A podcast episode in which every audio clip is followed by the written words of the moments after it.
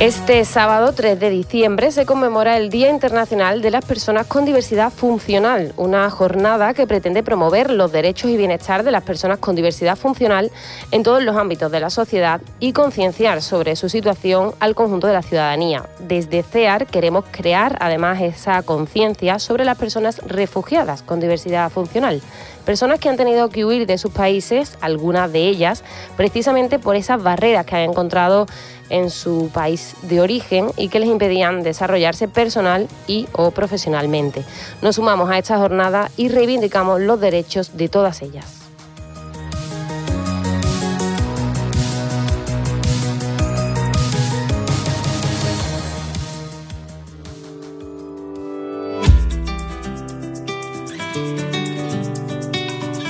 En la onda local de Andalucía, Red Refugio, un espacio radiofónico para sensibilizar y favorecer la integración sociolaboral de las personas inmigrantes en la sociedad andaluza. Controlando con tu mano alguna falsa realidad, sin entender lo que está pasando. Tienes que tratar muy buenas tardes a todos y todas. Otro día más, aquí estamos con Red Refugio. Soy María José García y os cuento, como siempre, que este espacio, este programa, lo hacemos desde CEAR, la Comisión Española de Ayuda al Refugiado, gracias a la Onda Local de Andalucía. Lo hacemos aquí en sus estudios. Y bueno, este programa, en él, hablamos de refugio, de migración, de asilo os traemos la actualidad, o al menos lo intentamos, ¿no? en estas materias y os presentamos muchas veces historias de personas que han tenido que huir de sus países que se han visto obligadas a dejarlo todo. Actualmente Red Refugio se encuentra dentro del proyecto Andalucía es diversa.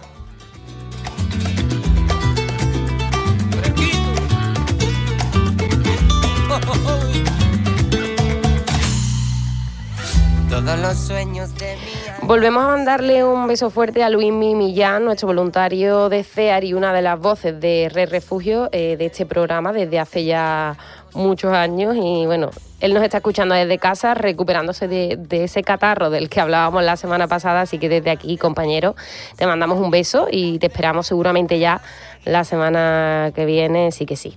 Y nada, eh, a pesar de que Luis no está, pues no estoy sola, estoy bien acompañada. De hecho, por más de una persona, que no suele ser lo habitual, ya que sabéis que solemos estar Luis y yo aquí muy solo. Pero bueno, hoy me acompaña Irina Mironova, que es mediadora social, compañera de CEAR. Eh, bienvenida, Irina. Hola, María José, encantada de estar aquí en la presentación de CEAR.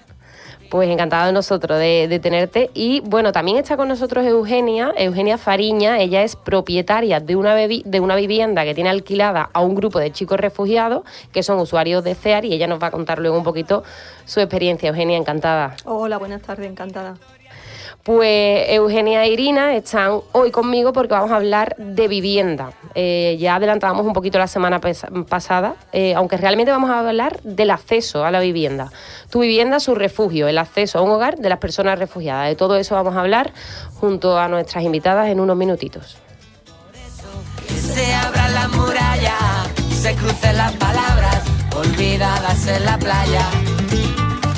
Por eso, te quedas a mi lado, en cualquier frontera.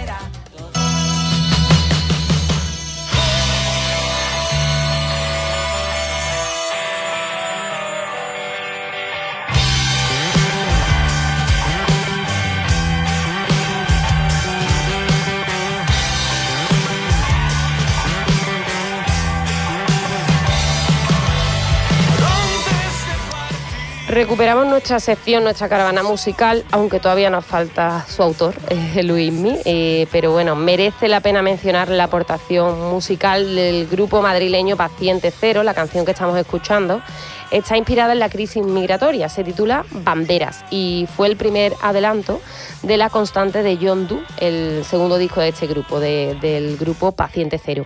A lo largo de este tema que escuchamos, los músicos nos narran la historia de una persona que de repente se obligada a huir de su país. Eh, de esta forma, la composición nos invita a hacer pues, ese ejercicio de empatía eh, porque, por el que nosotros tanto abogamos, ¿no? Eh, de ponernos en los zapatos de, todas esas personas que tienen que dejarlo todo atrás y comenzar un viaje incierto. Vamos a escuchar un poquito de, un tema diferente ¿no? al que estamos habituados aquí en Red Refugio.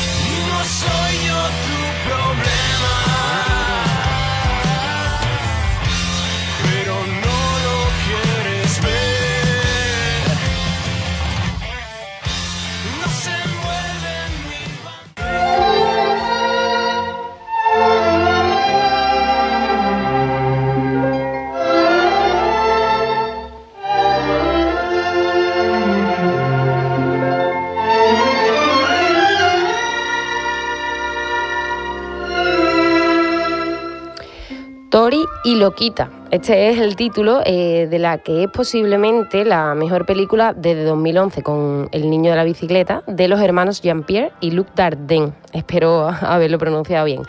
En esta peli eh, vuelven a retratar personajes juveniles afectados por, la, afectados por la violencia en el mundo y como en buena parte de su cine previo relatan con claridad y con bastante contundencia lo que les espera a esas personas migrantes que llegan a Europa y en este caso pues se ven atrapadas en sus rincones más oscuros.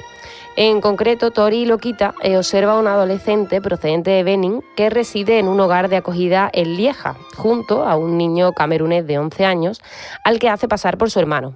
Sus esperanzas de una vida mejor se ven lastradas por eh, burócratas rígidos, los traficantes de drogas y también agresores sexuales. El resultado es un relato francamente desgarrador, de sufrimiento y de injusticia. Si os dais prisa puede que la podáis ver aún en el cine comercial ya que se estrenó a mediados de noviembre.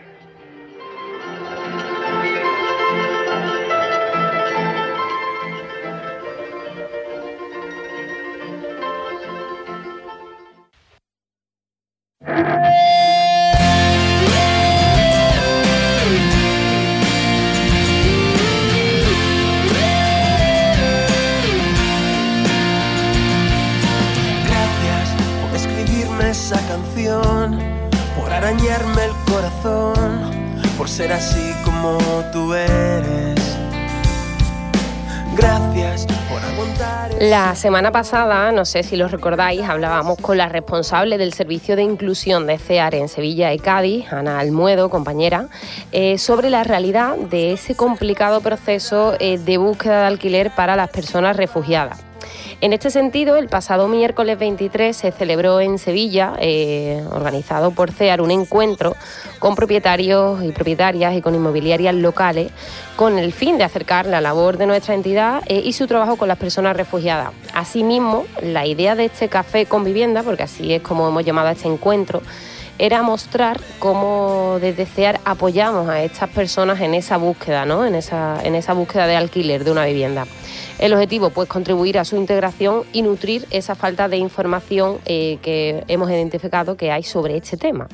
Hablaremos seguramente más adelante y de nuevo con la compañera Ana y con compañeros del área de inclusión para conocer pues las sensaciones y, conclusiones de ese café con vivienda, pero hoy queremos seguir sensibilizando, hacerlo de una forma más amplia eh, y lo vamos a hacer con nuestras invitadas que ya os hemos presentado antes, Eugenia e Irina.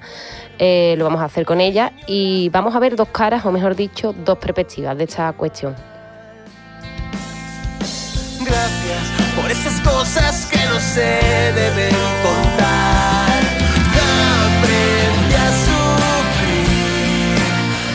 Bueno, decía, decía yo dos caras, eh, Irina, Eugenia, porque con Eugenia vamos a ver una experiencia en positivo, ¿no? Eh, siempre decimos y hablamos de esa parte complicada, ese camino de obstáculos que se encuentran muchas personas refugiadas, eh, eso lo vamos a ver ahora con Irina, eh, pero también están los casos de éxito, que es el caso de, Eugenia. Eh, así que, Eugenia, vamos contigo, vamos a empezar contigo este espacio de entrevista. cuéntame, porque tú tienes una vivienda, una vivienda que pones en alquiler en un momento dado, y qué es lo que pasa con ella y quién te contacta a ti para alquilarla. Bueno, pues tenemos lo que es un, eh, un, piso en lo que es la zona de la Macarena y nuestra idea era eh, alquilarlo para estudiantes por habitación.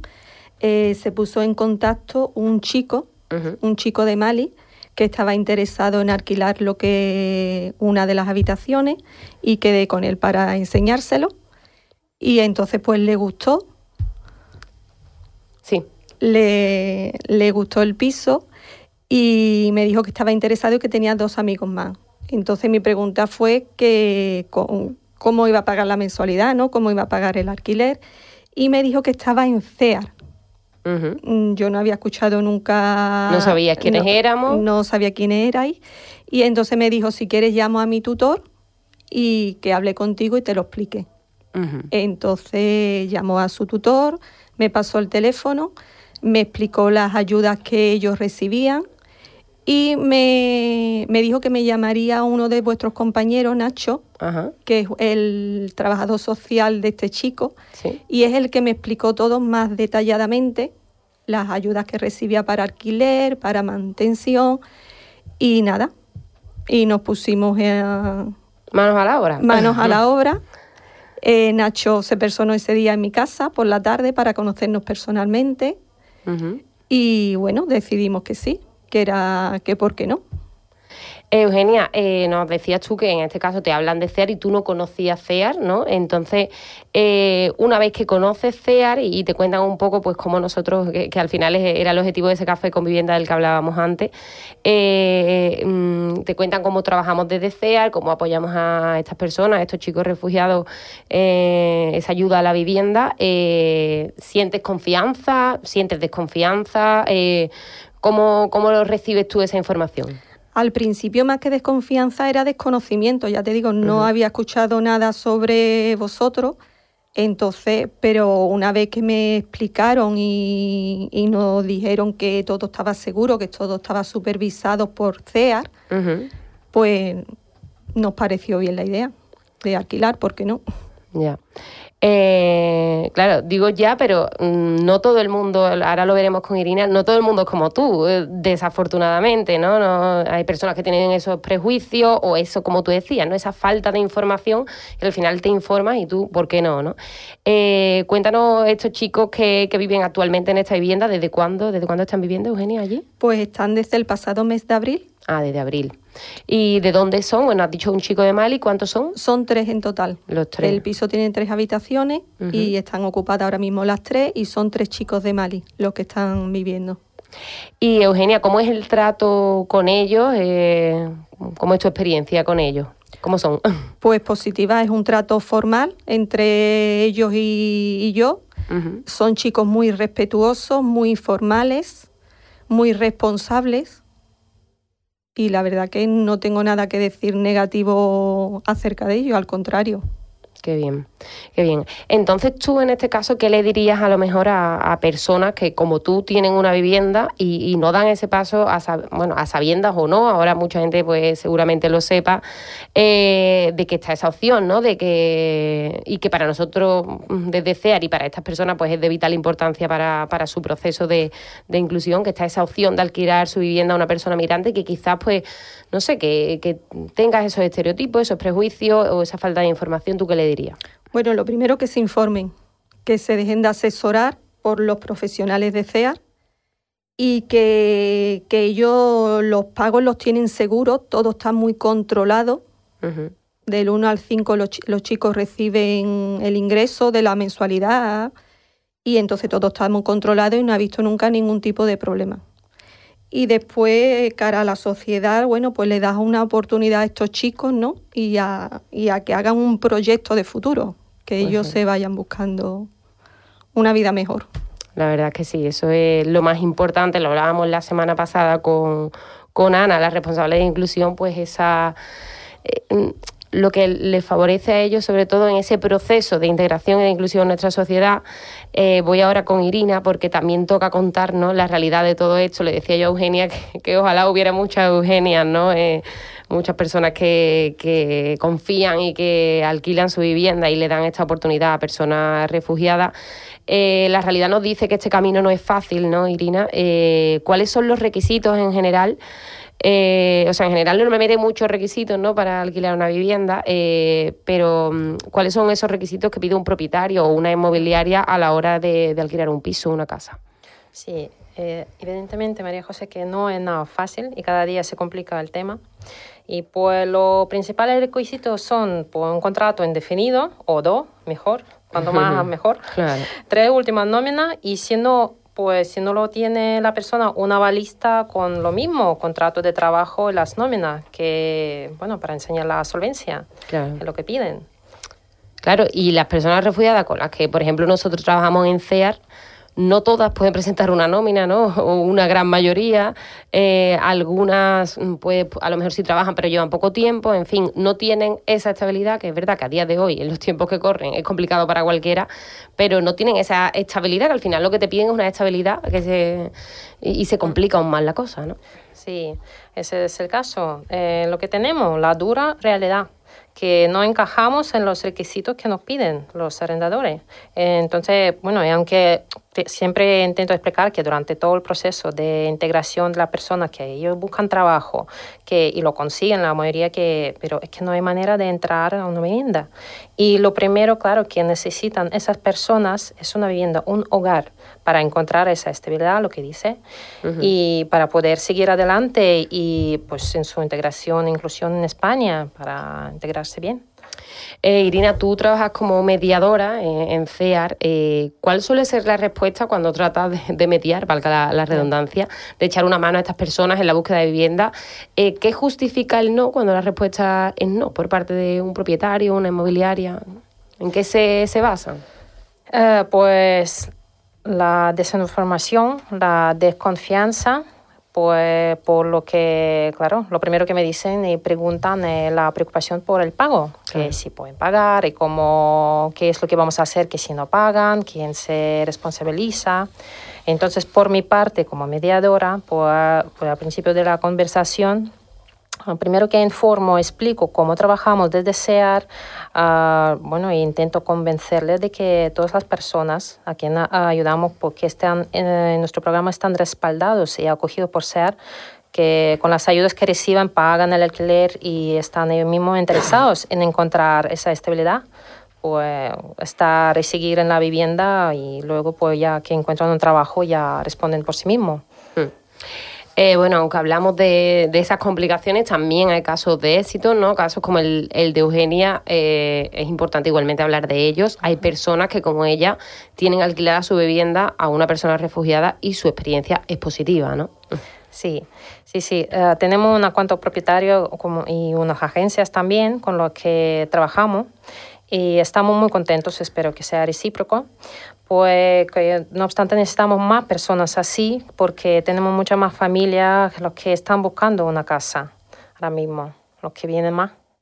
Sí, nosotros hace poquito que hablábamos de este tema, pues eh, mm, hacíamos un llamamiento a la solidaridad, ¿no? Esa solidaridad que, que en este 2022 hemos tenido muy presente, ¿no? Eh, en España y en otros países de Europa tras el conflicto de Ucrania, ¿no? Eh, la guerra en Ucrania, hemos visto como todo el mundo se ha volcado, ¿no? Y hacemos un llamamiento a que esa solidaridad perdure, ¿no? Eh, Exacto. Eh, es importante. Y ya lo último que también quería hacer referencia, pues hacer un llamamiento nosotros, eh, desde este canal, desde Red Refugio, desde mm, nuestro programa, a esa concienciación, a ese compromiso que, que, necesitamos por parte de la sociedad de acogida, concretamente en este tema, ¿no? Favoreciendo la inclusión de las personas refugiadas, facilitando el alquiler, que es lo que tenemos que decir al respecto, Irina. Sí, compañera, me gustaría hacer una énfasis en que, a ver, la solvencia no depende de una nacionalidad, raza o etnia, o sea, que, seas un africano, colombiano, español o ucraniano, no sé.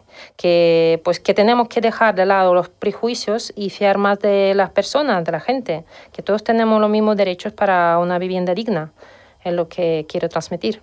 Pues sí, eh, hay que dar ese mensaje de Irina. Yo quiero aprovechar, ya que hablamos de esto, aunque ya hemos tenido ese encuentro, el café con vivienda, que tenemos un contacto en CEAR, que lo, daba, lo damos la semana pasada y lo queremos recordar ahora, que es prospección vivienda sevilla arroba cear.es donde mm, si cualquier persona ¿no? que a lo mejor nos esté escuchando ha visto que últimamente pues estamos sensibilizando mucho sobre este tema hemos concedido algunas entrevistas ¿no? Eh, experiencias como la de la de Eugenia otro propietario que teníamos también Pablo ¿no? que, tenía también a una pareja ucraniana eh, pues si se enteran de esto y saben que trabajamos en este área apoyando a las personas refugiadas en la en la búsqueda de vivienda, pues que pueden contactar con ese correo, ¿no? Prospección vivienda sevilla eh, solicitando información, esa información que hemos dado en el café con vivienda la semana pasada, eh, pues que nos la soliciten, que se informen, porque al final es lo que decía Eugenia, ¿no? Una vez que tengo la información ya puedo manejar y puedo decidir ya de, de una forma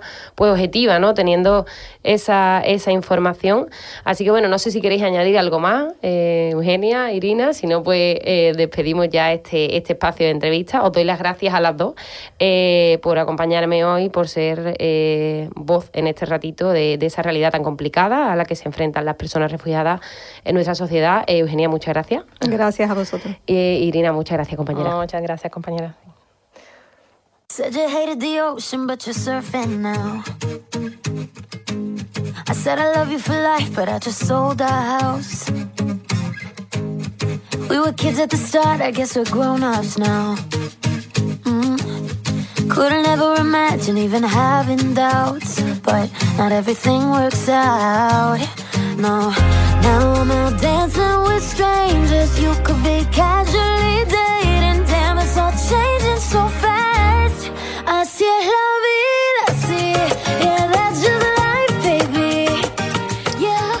Pues recuperamos también nuestra sección ¿Sabías qué? Que como sabéis, la, la realiza, la, la busca nuestro compañero Luismi y nos la ha buscado él, aunque no está aquí, pero nos la ha buscado él. Y hoy, gracias a esa búsqueda que ha hecho, vamos a saber un poquito más de un país, que en este caso es Honduras, que es uno de los países más castigados, como sabéis, y si no, pues os lo cuento yo, por las maras. Eh, lo hemos traído aquí a Red Refugio en otras ocasiones, así que prestad atención porque evidentemente no todo es negativo en este país centroamericano.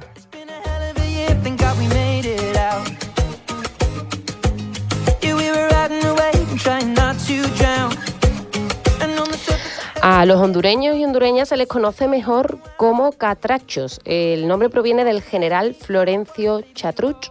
Fue nombrado jefe de los ejércitos aliados de Centroamérica.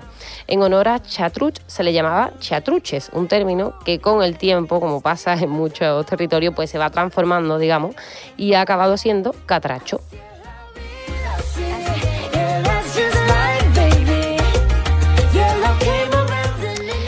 En Honduras existe un tesoro que compite con el primer país en arrecife de coral del mundo, que como a lo mejor sabéis es Australia. Pues bien, el de Honduras se extiende más de mil kilómetros en aquellas costas caribeñas, así que si nos animamos, pues podemos sacar el baño de eso ya en verano del armario, unas gafas del snorkel y, y seguramente pues nos sorprenderemos al meterle la cabeza debajo del agua.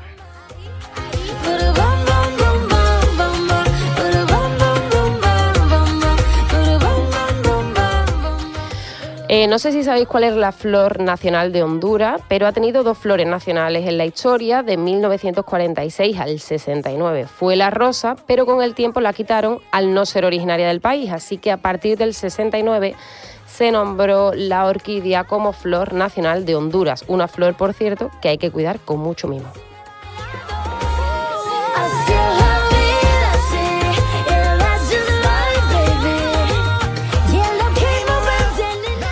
Y para finalizar, y os dejo ya, y finalizamos esta sección de eh, ¿Sabías qué? Para los que tengáis los ojos azules, os diré que son muchos los habitantes de Honduras que tienen los ojos de este color. Se cree que son descendientes de los piratas británicos que llegaron a las islas hace 500 años. Así que si estáis en ese caso, podéis investigar vuestro pasado.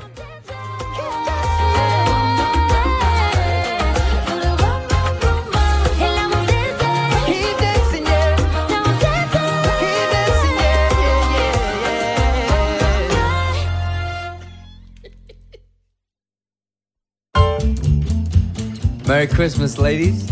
Merry Christmas, Mr. Buble. Are you ready to sing a little jingle bells? Yes. Jingle bells, jingle bells, jingle all the way. Oh, what fun it is to ride in a one horse open sleigh. Jingle bells, jingle bells, jingle all the way. Bueno, pues parece que se va a convertir en una sección de Navidad, ¿no? Porque ya la semana pasada escuchábamos esta canción R Refugio y os hablaba yo de Navidad y bueno, a lo mejor durante un tiempo, hasta que lleguen las fiestas, pues, pues vamos a hablar de esta iniciativa porque nos parece muy importante y, queremos darle visibilidad. Y es la iniciativa Elfos y Calcetines, que, que, bueno, os decía yo la semana pasada que, que nace en Sevilla en 2015, pero es cierto que tiene su origen en otra comunidad autónoma, en Galicia, unos años antes, pero bueno, todo lo bueno intentamos replicarlo aquí en el sur y, ha sido el caso de Elfos y Calcetines, que, que se dedica a que ningún niño, ninguna niña, en este caso de Sevilla, se quede sin regalo estas Navidades. Eh, todas las personas que quieran participar de esta iniciativa eh, pueden entrar en su página web www.elfosycalcetinesur.org. Eh, allí encontrarán toda la información sobre este proyecto y se, se pueden apuntar como elfos. Cada elfo va a recibir un calcetín, que es la carta de un niño o una niña, eh, una situación eh, desfavorable, que ¿Cuál es el objetivo? Pues que ninguno de estos niños eh, que tiene una situación pues más delicada, más complicada, se quede sin regalo, que nosotros, los que seamos elfos, pues eh, le concedamos algunos de esos deseos y, consigamos que ningún niño, ninguna niña de Sevilla, esta, el Día de Reyes, ¿no? ese 6 de enero tan especial para todos los peques, pues ninguno de ellos esté sin, regalo. Eh, vamos a tener aquí a, los organizadores de, esta iniciativa, a quienes tuvieron esta maravillosa idea dentro de poquito en uno de nuestros programas, para que nos cuenten cómo va esa captación de elfos. Nosotros desde aquí, pues ese llamamiento para que todos y todas entréis en su página web y os informéis.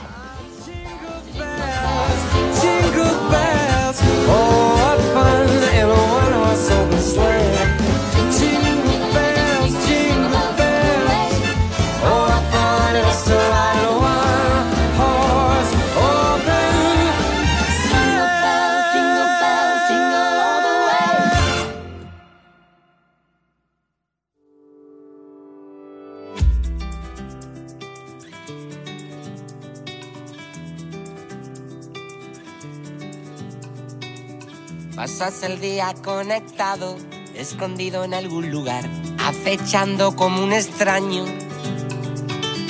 controlando con tu mano alguna falsa realidad, sin entender lo que está pasando. Tienes que tratar de comprender que están cayendo estrellas en el mar y no las ves. Vas mirando de reojo a la verdad son los rostros de la vergüenza que te rozan sin tocar. Mires para otro lado, a mi corazón abandonado. Y ahora pues llegamos al final de Red Refugio. Eh, otro día más nos despedimos como siempre agradeciendo a la Comisión Española de Ayuda al Refugiado CEAR y a la Onda Local de Andalucía el poder estar aquí, eh, un programa más con este espacio. Eh, deciros que nuestros programas se pueden volver a escuchar en la página web de la Onda Local de Andalucía, www.emartv.es y también en los canales propios del programa en Spotify e iVoox. Eh, lo podéis buscar por CEAR Andalucía Red Refugio. Se derramaron en el mar y se enredaron entre las algas. El destino nos señala como si fuera un juego de azar. Nuestras redes sociales, estamos en Twitter y Facebook, eh, ahí también nos podéis escribir cualquier asunto, cualquier tema, propuesta que tengáis para nuestro programa, son CEAR Andalucía, en Twitter lleva un guion bajo. Y ya por último agradecer a la compañera Nuria González que ha estado en la realización técnica y a mis invitadas de hoy, nuestras invitadas, eh, por un lado la compañera de CEAR, Irina, gracias a ti. Y a Eugenia, que ya la hemos presentado antes, es propietaria de una vivienda que tiene alquilada a un grupo de chicos refugiados. Muchas gracias por estar, eh, Eugenia. Gracias a vosotros. Y muchas gracias por eh, permitir ¿no? y favorecer a, a ese proceso de inclusión de estas personas. Nada, gracias a vosotros. Y bueno, gracias también a vosotros y vosotras, en este caso, los que estáis eh, en casa, desde donde nos escuchéis, nuestros oyentes. Muchas gracias por formar parte de esta red y por hacer posible Red Refugio. Hasta la semana que viene. Hasta aquí, Red Refugio, un espacio radiofónico producido por CEAR y EMA-RTV para el proyecto Andalucía es diversa, con la colaboración de la Dirección General de Coordinación de Políticas Migratorias, Junta de Andalucía.